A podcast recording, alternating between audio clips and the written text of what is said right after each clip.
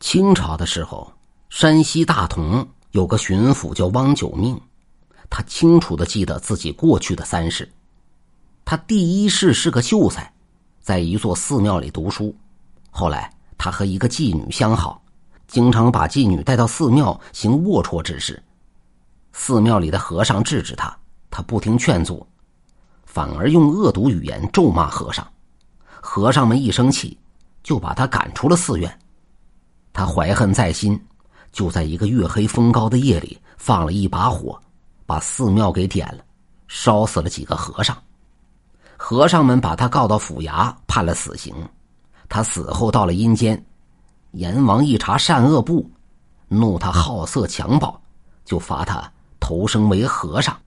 出生后，他被父母遗弃在和尚庙附近，庙里的和尚收留了他，和尚们对他很好。想死也没机会。长到十二岁的时候，他想跳下深谷，又怕辜负了养育之恩，阴间的惩罚更重，就安下心来做和尚。到了三十岁，聂满自然死了。阎王查他一心向佛，没有什么大的过错，就把他托生到一户农夫家。刚生下来就能说话，父母以为他是个妖物，就把他给溺死了。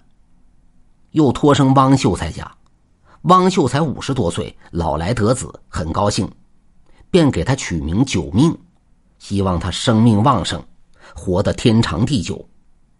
汪九命生下来一切都很清楚，但想到前世因说话而死，就不敢说话了。到了三四岁，人们都还以为他是一个哑巴。一天，父亲正写文章，刚好碰到朋友来访，就放下笔去会客。汪九命进来，看到文章，不由寄养，就带父亲把文章写完了。父亲会客回来，见文章已经写完，而且写的言语华丽，逻辑严谨，就向夫人问家里什么人来过。夫人说没什么人来。父亲感到很是疑惑。第二天故意写了一篇文章，没写完就出去了。过了一会儿，又悄悄返回，悄悄到窗户下观察。见儿子正趴在桌子上写字，等他写完了，父亲才进去。汪九命见父亲进来，大吃一惊，吓得跪在地上祈求免死。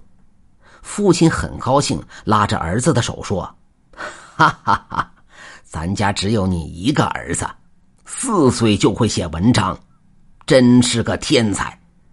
这是家门之幸，这是好事啊！